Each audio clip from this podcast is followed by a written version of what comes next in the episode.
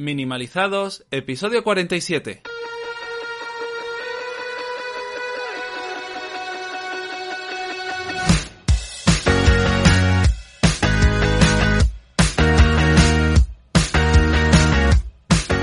Bienvenidos a Minimalizados, el podcast donde hablamos del minimalismo más allá de tener pocas cosas. ¿Quiénes hacemos esto? Pues somos Darío Benítez, psicólogo, coach y formador, y Nacho Martín, profesional del marketing digital y el desarrollo de negocios. ¿Qué tal, Nacho? Hola. Buenos días. Aquí estamos. Otra semana más volvemos a Minimalizados, el podcast menos consistente de todo Internet.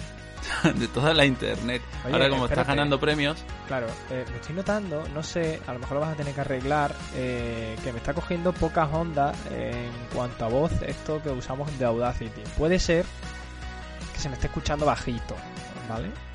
pocas Espérate, ondas, ese es muy pocas segundo, ondas. Un segundo, Voy- ahora... voy a tener que... Vale, ya. Ah, ¿ves? Seguramente ahora mismo estaréis escuchando como poco a poco va subiendo mi volumen de voz hasta ahora, ¿vale? Ok, algún fallo en la grabación. Vale, Hola a todos, ahora sí me escucháis. en vivo. ¿Ves? Por eso digo que este podcast es poco consistente. en que Es que dice, podría haber cortado, grabar de nuevo Sí, y demás. No, La vida tan intensa que tenemos. No, no, no nos lo permite. Efectivamente. Bueno. novedades, Darío, ¿qué tal tu vida? Muy bien, pues seguimos grabando en, en la tele. Sigo subiendo vídeos. No lo he compartido nunca en el Instagram. No, de no, no, no, no. Eh, bueno, es que el Pues, Instagram de minimalizado son los padres. Ya.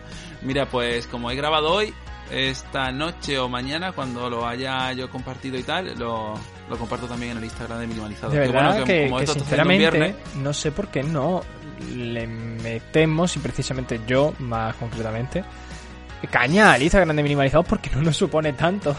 Somos Ya, unos huevones. Bueno, soy un huevón. Las redes sociales las utilizo para, para compartir cosas.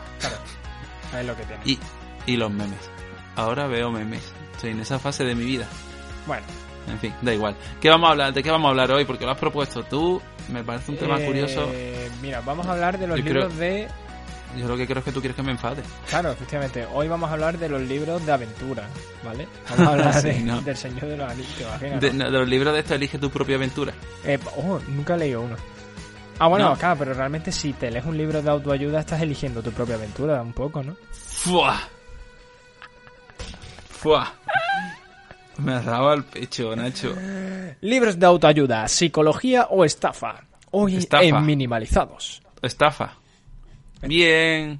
A ver, esto es una opinión súper subjetiva en cuanto a Darío, ¿vale? No quiero que ahora todas las personas que lean y les guste... Ahora, eh, esto es cuestión de gusto, vamos a ver. Es como si hablamos del placebo. Si a ti te funciona y no te supone un cambio en tu vida, pues ole, ole por ti, ya está, disfrútalo. Si a ti un libro de autoayuda em, te sirve de algo, pues ole, disfrútalo, ¿sabes? A ver, mientras no te suponga, ¿sabes? Que te... Que, que- Estafa. Ay, Bueno, a ver. a ver. A ver, a ver, no, venga, voy a, voy a ponerme un poco más serio. Problema de los libros de autoayuda que intentan suplir a la psicoterapia. No se eso puede. es, eso es, efectivamente. Vale. Eso no se puede porque no hay un análisis funcional, no hay un análisis, o sea, una evaluación completa de la persona, la intervención tiene que ser personalizada siempre. Entonces, los libros de autoayuda, pues, eh, no. Vale, y te pregunto yo. ahí. Venga. Eh, si esta literatura cuenta con un gran número de detractores, ¿por qué lidera los primeros puestos de las novelas más vendidas? Porque los necesitamos, estamos reventados y nos da miedo Nosotros y- o vergüenza. No, pero también entiendo la economía, ¿no? Entre Claro. dinero y miedo, pues nos cuesta mucho pedir, pedir ayuda. Y además se han puesto de moda los libros de autoayuda. Todo el mundo quiere estar mejor, porque todo el mundo sufre. Lo que pasa es que no entendemos que lo normal es sentir dolor en la vida. Si hay cosas que te duelen, como que te deje eh, tu pareja o tu hijo, o que se va el nido vacío, o, o que cambies de trabajo, o que haya una crisis global, o que el capitalismo te esté absorbiendo la vida, o que haya precariedad laboral, pues claro que te duele. Vamos a ver, si es que el dolor es natural. El problema es que se intentan suplir problemas del día a día cuando tiene más que ver con activismo social. Cuando nuestra política... Bueno, en fin, no voy a entrar en eso ahora. ¿Qué quiero decir con esto, Nacho? que vivimos en ese falso, falso estado del bienestar, donde cada vez se recetan más ansiolíticos y se compran más libros de autoayuda. ¿No veis que todo responde al mismo patrón? A la evitación completa del sufrimiento. Y eso no se puede, porque la vida es dolor. Y el ritmo al que vamos, pues cada vez será más. Boom. Vale, pues ya está. Pues aquí acaba nuestro podcast. Eh, Bueno. Nos escuchamos la semana que viene. Un saludo a todos. No, pero es verdad. A ver, yo pienso y, y entiendo eh, tu postura. Yo no voy a defender tampoco eh, esto, ¿no? De los libros de autoayuda, en el sentido de siempre que. A ver, que yo me los he leído. Eh, Paulo Pero- Coelho, eh, tú sabes, ¿no? Eh, muchos. No voy a decir más, Muchos. porque puede que alguno puede que incluso nos escuche. Alguno escritor barra escritora de libros de autoayuda. Si son Eh, cosas concretas, yo lo puedo entender. claro. Quiero decir, son procedimientos, por ejemplo, un libro de mindfulness, un libro de. Un libro de. Bueno, tú recomiendas no sé, habi- habilidades mucho- comunicativas. Sí, pero ese libro yo siempre lo recomiendo como un toque en el caso de que no haya un problema psicológico o se está acompañando de la terapia si es que lo viese. ¿Qué libro, eh? La trampa de la felicidad. Qué bien. O Sal de tu mente, entra en tu vida. Esos libros sí me gustan porque responden a, a, bueno, un patrón de moldeamiento de la terapia de aceptación y compromiso. Lo que ocurre es que si de verdad vives un problema psicológico con ese libro, pues no vas a poder hacer mucho. O sea, podrás hacer algo, pero lo necesario es siempre la, intervención por un profesional. Igualmente, mm, cuando hablamos de libros de autoayuda que se refieren a habilidades, pues mira, ahí puedo, ahí, ahí, Nacho, ahí sí que puedo romper, se puede romper una lanza, de eso va el, el tema. Sí, sí, sí. Por ejemplo, mm, delimitar objetivos, aprender a localizar qué cosas quieres un poco, ¿no? Son cosillas que, que sí se pueden escribir cuando hablamos de mindfulness como habilidad, pero lo que no tiene sentido es la parrafada, la parrafada de humo de atrae las cosas que piensan, el futuro Sí, o, o, es por ejemplo tuyo. esta tendencia del pensamiento positivo, ¿no? De Mm. atraemos todo lo que pensamos, ¿no? Ese es Eh, el problema, que también los libros de autoayuda tienen, tienen ese tinte, ¿no? De, de, piensa, ¿no? Si, si no lo consigues es porque de verdad no lo quieres. Sí, hombre, hay, hay que tener cuidado, ¿no? Porque, y si ahora de pronto la persona que lo está leyendo interioriza este concepto, ¿no? Eh, hasta el punto que acaba asimilando una enfermedad, ¿sabes? Y dice, Claro, pues, a es ver, si yo, joder, pues esta es mi culpa. Si de verdad este hombre que pues, se ve que sabe me está diciendo que si yo no estoy mejor es porque no quiero, ¿no? Esto es que Santandreu decía que la depresión se elegía, eh, o la, que la gente estaba deprimida porque quería. No, no, no funciona así. Ojalá de verdad tuviésemos tanta conciencia, pero lo cierto es que vivimos nuestras propias trampas. Entonces, todo ese tipo de mensajes hacen más daño que, que, que otra cosa. Hablamos de Claro. iatrogenia. Claro, yo creo que eh, a fin de cuentas un libro de autoayuda no debe ser nunca sustitutivo. Eh, eso nunca, ¿vale? Eso yo creo que es la base. Aunque sí es verdad que defiendo este tipo de género porque en ciertos momentos eh, pues, pues te puede venir bien para hacer un break, para recordar cosas, eh, siempre y cuando estemos tratando esos problemas, a lo mejor con un profesional. Si existen Bueno, esos y- problemas. Que no siempre hay que tener, a ver, No, eh, puede que no tengas un momento. problema psicológico y, y quieras lidiar un poquito mejor con el estrés, mejorar tus habilidades comunicativas, eh, a mejorar tu capacidad de centrarte en el momento presente, todo eso está bien. Esa- ese está guay, porque además muchos muchos de estos libros siempre te suelen eh, describir situaciones reales, entonces te va metiendo un poco el tema de la empatía, ¿sabes? Eh, que quieras que no, pues te puede servir también de guía. Un poco yo creo que como el podcast este, ¿no? A fin de cuentas que nosotros contamos algunas cosas, eh, nosotros siempre a lo mejor hablamos desde nuestro punto de vista, de una manera muy, muy subjetiva. Mm, y obviamente esto nunca va a ser un sustitutivo de una terapia o de nada que se le parezca.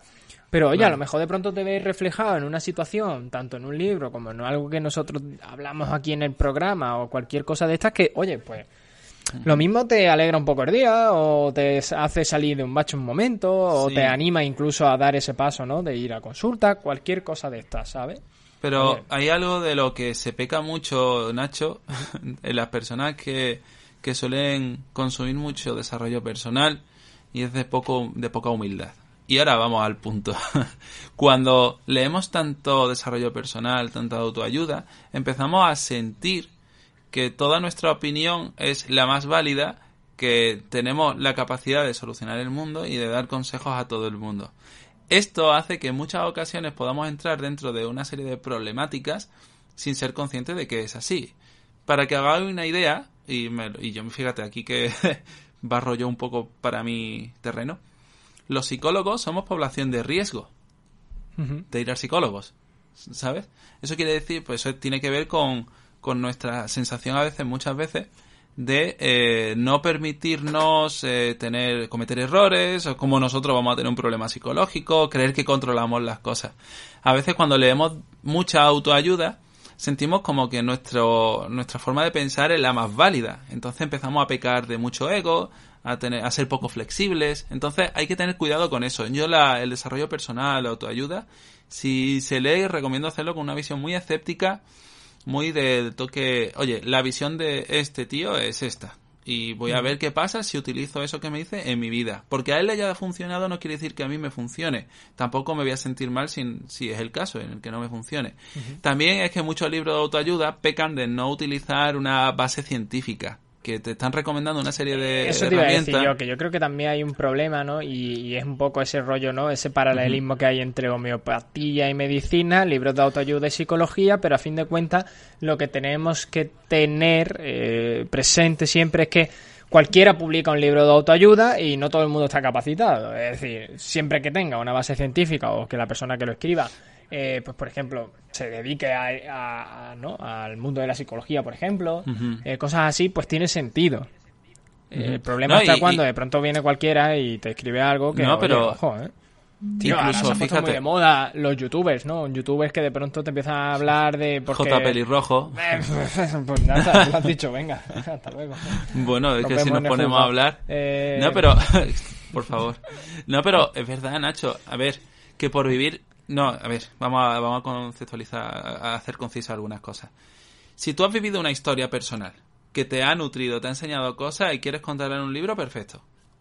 Lo que ocurre aquí es cuando, en base a mi historia, intento sacar verdades absolutas que tienen que ver con la manera en la que la gente quiere cambiar su vida. Eso no se puede, no se puede. Yo puedo contar mi historia y, y explicar lo que yo he aprendido en cuanto a mí, en cuanto a mi forma de llevar las cosas. Perfecto. Y mi visión humilde de mi vida. Hasta ahí genial. Pero si en base a una idea mía, no, es que han aparecido incluso corrientes, ¿no? Mm. De hecho, Nacho, para que ya y, llegamos a un punto muy, muy, muy claro, el psicoanálisis, Freud, si lo desarrolló, tuvo que ver con su propia experiencia, con un análisis de una serie de casos únicos y él inventó ahí su teoría, que muy bien Freud ha hecho mucho por la psicología actual, es el padre de la psicología, no se lo podemos negar y era un genio por cómo ha hecho las cosas, pero no tiene una base científica. Entonces, hacer una generalidad de una experiencia personal es peligroso. Porque no nos va a funcionar a todos las cosas que le ha funcionado a, eh, yo qué sé, al Bezos, a Jeff Bezos de Amazon. Ya, claro, sí, ¿no? Lo típico de eh, siete, eh, siete hábitos de la persona altamente rica. claro. Vamos a hacer lo mismo que Jeff Bezos. Vamos a levantarnos a las 4 de la mañana. Todas las 4 de la mañana y comiendo techo ahí diciendo por qué mi vida. Es que sí. y luego te ve te ve a un montón de gente que están atrapados en nuestra cultura, en nuestra sociedad al final, ¿no? Si tienes un trabajo de ocho horas más una hora de ida, otra hora de vuelta, tienes hijos, tienes pareja, tienes enfermedades, tienes preocupaciones, responsabilidades, apenas tienes tiempo para ir al servicio y llega un nota con su libro de autoayuda y te dice, es que no eres feliz porque no quieres. Total. ¿Vale? Es que, es que, por favor. Que en parte, a ver, que puede ocurrir, ¿no? Yo opino que puede que sí, que sea eso, que muchas veces nosotros no estemos boicoteando. Hemos hablado de eso en otros podcasts. A veces puede ser, pero... Pero no lo generalices porque hay que tener cuidado con eso. Claro, eh, ese, ese, es el problema, ese es el peligro. Y con eso hay que tener muchísimo cuidado, Nacho. Sí, porque al final luego creemos que estamos solucionando el problema y lo que estamos haciendo es agrandarlo. Sí. Sí, sí, sí. Ya no solo me siento mal, sino que me siento mal por sentirme mal. ¿Sabes? Ya. Es que, en fin. Cada, cada, vida, cada vida es única y, yo sé que, por ejemplo, yo me puedo permitir meditar media hora al día, pero muchas personas no, no pueden de verdad. Y luego se pueden popularizar frases del tipo, es que no saca el tiempo porque no quieres. Vamos a ver, es verdad que el tiempo se puede exprimir más, podemos aprender a hacerlo, pero incluso el hecho de que no lo estemos haciendo tiene que ver con nuestra historia de aprendizaje. En muchas ocasiones que literalmente no se puede sacar media hora al día. Que es que yo conozco clientes que no pueden. Y no pasa nada. Hay que buscar y adaptar el procedimiento a su contexto. Pero si luego pues te llegan y te dicen eso, ¿no? Mensaje de, de que son muy frustrantes, Nacho. Son muy frustrantes, de verdad porque te llega un nota de, traje con mucho dinero y te dice que si tú no tienes el dinero que tienes es porque sí, no te lo has currado lo suficiente. Claro, claro, es que ahora eh, se ha puesto muy de moda todo esto, ¿no? Y se considera que todo es una elección personal y que para ser feliz, pues una persona simplemente tiene que decidirlo y ponerse a ello a través de, pues ya sean guías, consejos, técnicas, ejercicios que te vienen, algunos que son supuestamente expertos en estos campos. Eh, y luego después, eh, a lo mejor no lo son, que ese es el problema, ¿no? Y ahora pues se ha movido y, y no sé si hasta qué punto eso es bueno o es malo, que muchos de estos científicos, psicólogos, eh, coach y tal, se han hecho pues también, ¿no? Se han montado en el carrito este del mercado de la felicidad y han dicho, venga, vamos a, dedicarnos a, venderlo, ¿no? O sea, mm, la vocación de esta idea de felicidad, que se vende a lo mejor en muchos de los libros por ahora, que yo creo que está en el top ventas de, de... Y esto es otro tema que yo creo que ya lo hablamos, lo quisimos hablar, eh, que está en el top venta de Amazon, tú te vas a Amazon y los primeros libros hablan de esta idea de felicidad, es como producir, ¿no? Estos seres completos, realizados, satisfechos, que al final lo que acaba ocurriendo es una permanente insatisfacción, que puede ser, ¿no? Que es que la felicidad lo hemos conceptualizado, ¿no? Como una meta y es muy posible que nunca se pueda alcanzar y que nunca se llegue a materializar. Entonces, al final, eh, acabamos en un proceso constante de búsqueda obsesiva de formas de mejorarnos a nosotros mismos, nuestro estado emocional, y al final llega un momento que no, no es sostenible y, en parte no eh, esto se, se puede potenciar ¿no? con estos libros. El problema también es cuando esa obsesión paraliza nuestra vida. Claro y por irme de retiro estoy descuidando, yo que sé, a mi familia o mi, o mi pareja o, lo que sea y se está haciendo todo todavía más complicado. De hecho hay una hay un fenómeno que se da en las personas que empiezan a practicar meditación o bueno, mindfulness incluso, que es el bypass espiritual. Y se hace como por evitación, fíjate, como cuando estás meditando, cuando estás en un retiro, los problemas es verdad que desaparecen pues tiende a empezar a entrar en esas dinámicas como forma propia de evitación. De evitación de, de, tu vida, que es la que te está generando dolor, dolor natural. Entonces, mm, las personas empiezan allá a desmoronar todo lo que los rodea y sin sentido. Porque se empiezan a anclar a una idea de la felicidad que, que luego en la práctica no sirve y tienen que volver atrás a construir todo eso que han roto en todo este tiempo es complicado, la verdad, porque nos gusta o no, vivimos en este mundo. O sea, vivimos en un sistema, eh, vivimos en una sociedad, ¿no? El Joker. Bueno, y, y, no, y vivimos con, con muchas limitaciones y, y al final el dinero importa, nos gusta o no, aunque queramos ser minimalistas. Y hace falta tener trabajo, y hace falta cuidar nuestras relaciones sociales, hace falta cuidarnos nosotros nuestra salud y, ya está. Y si un día nos da ansiedad porque resulta que hemos generado un vínculo poco sano con nuestra familia en general, ¿no? con nuestro hijo, con quien sea, pues tendremos que trabajarlo. Y no pasa nada, es nuestra historia de aprendizaje. Porque además está eh, invitando a la menor tolerancia de la frustración últimamente. Tenerlo todo aquí y ya, ¿no? Además. Bueno, y más ahora con los tiempos estos de la inmediatez, ¿no? Que nos ha traído Internet. Peor todavía. Ya. Y ese es el problema también de los libros de autoayuda, que te ofrecen soluciones rápidas y sencillas, entre comillas, ¿no? Eh, aprende a ser feliz en siete sencillos pasos. Tú, tú piensas, que esto lo he buscado antes de hacer la grabación, eh, hay una autora, una gurú surcoreana, eh, que se llama Choi Jong-hee, que escribió 20 libros de autoayuda eh, incluso tenía un programa en la televisión que era de en búsqueda de la felicidad, ¿no? Por así decirlo. ¿Sabes lo que ocurrió con ella? A ver. que se suicidó. Me mato. Bueno. Eh, bueno, no, ya se mató ella. El caso está en que... bueno, Minimalizado tiene un humor bastante negro. Para quien no lo sepa. Eh, bueno, el caso está en que aquí está el rollo, ¿no? de lo que hablábamos. Que hay miles de personas que basan su felicidad, su equilibrio, su bienestar, su autoestima, incluso las dotes sociales en libros que, venga, lo que tú has dicho, ¿no? 10 eh, pasos, eh, al parecer fáciles, que te van a llevar a ese objetivo. Mm.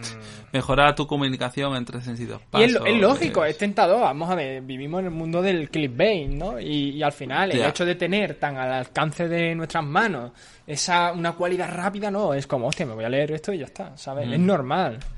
Si existen dietas milagros, ¿cómo no van a existir libros milagros para la cabeza?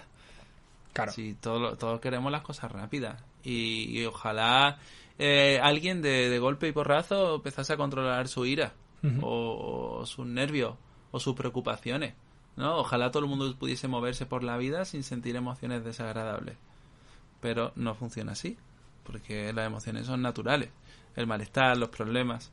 Y yo creo que cuanto antes no, nos demos cuenta de eso, antes se acabará el mercado de la autoayuda. Y es una pena, porque luego después en la misma estantería hay libros de verdad que son tienen base científica, que tratan temas de la psicología como tal, que a lo mejor sí que nos está aportando algo de valor. Ese es el problema. Se ignora porque a lo mejor la persona que está en la portada no es, ¿sabes? es que se escribe porque no tiene un título, ¿sabes? Tan, tan tentador. Porque no te está prometiendo las soluciones fáciles. Si, si hay tres libros, que un libro te dice, mira, la vida es una mierda, pero vamos a ver cómo podemos empezar a lidiar con ella. Ese es un título. El otro título te dice, la felicidad está al alcance de tu mano, aprende cómo, cómo cogerla. Y el tercero te dice que que aprende a ser famoso ya con tu libro de... Yo, te, yo qué sé, tío.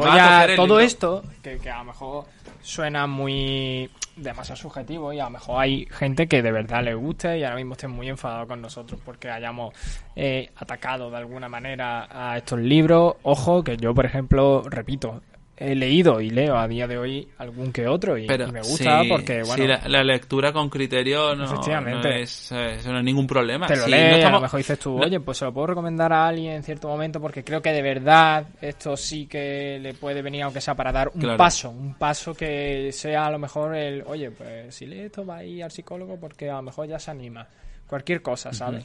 siempre que tenga pero sí es verdad que esta sospecha de los libros de autoayuda eh, por ejemplo, la Universidad de Waterloo. Waterloo. Que Joan Wood, una psicóloga, hizo un estudio, hay un ensayo en la revista Psychological Science en el que afirmaba que quienes tienen baja autoestima y recurren a los libros en busca de ayuda encuentran contenidos contraproducentes, ya que por lo general eh, el objetivo de estas publicaciones al final es resaltar lo mejor de cada uno y potenciar lo positivo de su espíritu. Entonces, este estudio tenía una serie de conclusiones que al final lo que te dice es que el intentar convencerse de que la realidad puede mejorarse o no cree en frases como you can, ¿no? tú puedes o, eres el mejor, no hace más que generar el efecto contrario, que es al final lo que estábamos nosotros diciendo durante el podcast, ¿no? Eh, que es el, chocar con esa autopercepción y este tipo de pensamientos, ¿no? Al final lo que hace es conseguir debilitar el estado de ánimo y aumentar esa visión negativa que uno puede tener sobre nosotros mismos. En definitiva, y estos son estudios que está ahí, que se ha realizado. Y, al final, eh, yo entiendo que hay opiniones para todos los gustos, ¿eh? desde luego, y las respetamos. Eh, lo que está claro es que cada cual tiene sus propios problemas, su propia manera de resolverlo, de forma que si un libro de autoayuda te resulta útil, bienvenido sea. Pero es conveniente tener presente que no es oro todo lo que reluce. no podemos basar nuestra felicidad también en voy a, voy a ver si me leo este libro y ya consigo solucionar mi vida. Si un libro te aporta, perfecto. De hecho, eh, nunca vamos a, de hecho todo lo contrario, vamos a animar a la lectura, y pero a una lectura crítica de todo este tipo de contenido. Incluso en este podcast, nosotros queremos que nos escuchéis con, una, con un oído crítico y, que nos aportéis y que nos metáis caña, porque eso es lo que hace que evolucionemos también. El escepticismo es una base, es un principio dentro del método científico y nos hace falta propiciarlo. No nos podemos creer todo lo que nos dicen eh, porque un autor te esté diciendo, o sea, te lo esté vendiendo con palabras bonitas. Eso no sirve, no te ayuda. Eh, y ese es el problema de los libros de autoayuda, que, que lo empaquetan todo muy bien, con muchas frases bonitas, eh, narraciones de gente que se supera a sí misma y demás. Y, y es verdad que genera emociones. Terminas de leerte el libro y dices, ¡fuah! Qué guay, ¿no? Me, me ha cambiado la vida. Entonces empiezas a hablar mucho de ese libro, empiezas a estar, me ha cambiado la vida, pero a lo mejor tu vida sigue siendo la misma. pero la sensación es que ha cambiado algo en ti. Muchas veces me escuchará a mi Nacho, y lo he dicho aquí, que recomendaba antes, eh, en lugar de comprarte un libro de autoayuda, que te comprase una agenda y la rellenase. Porque así por lo menos estás construyendo en tu vida. Entonces, si el libro de autoayuda te permite a construir y a mejorar ciertas habilidades en ti, muy, muy concretas, y no son solo frasecitas y tal, de tú puedes y demás, pues mira, a lo mejor sí que, que recomendaría ese libro de autoayuda, que de hecho el libro de La trampa de la felicidad o el de Sal de tu mente entra en tu vida giran en torno a, a ese, a esos principios. Sí, luego hay otros libros que nunca recomendaré, como por ejemplo, Dejad de hablar del monje de los cojones y el Ferrari. que es valiente mierda de libro, pero de verdad, es que yo no entiendo por qué tiene tantos amantes ese libro.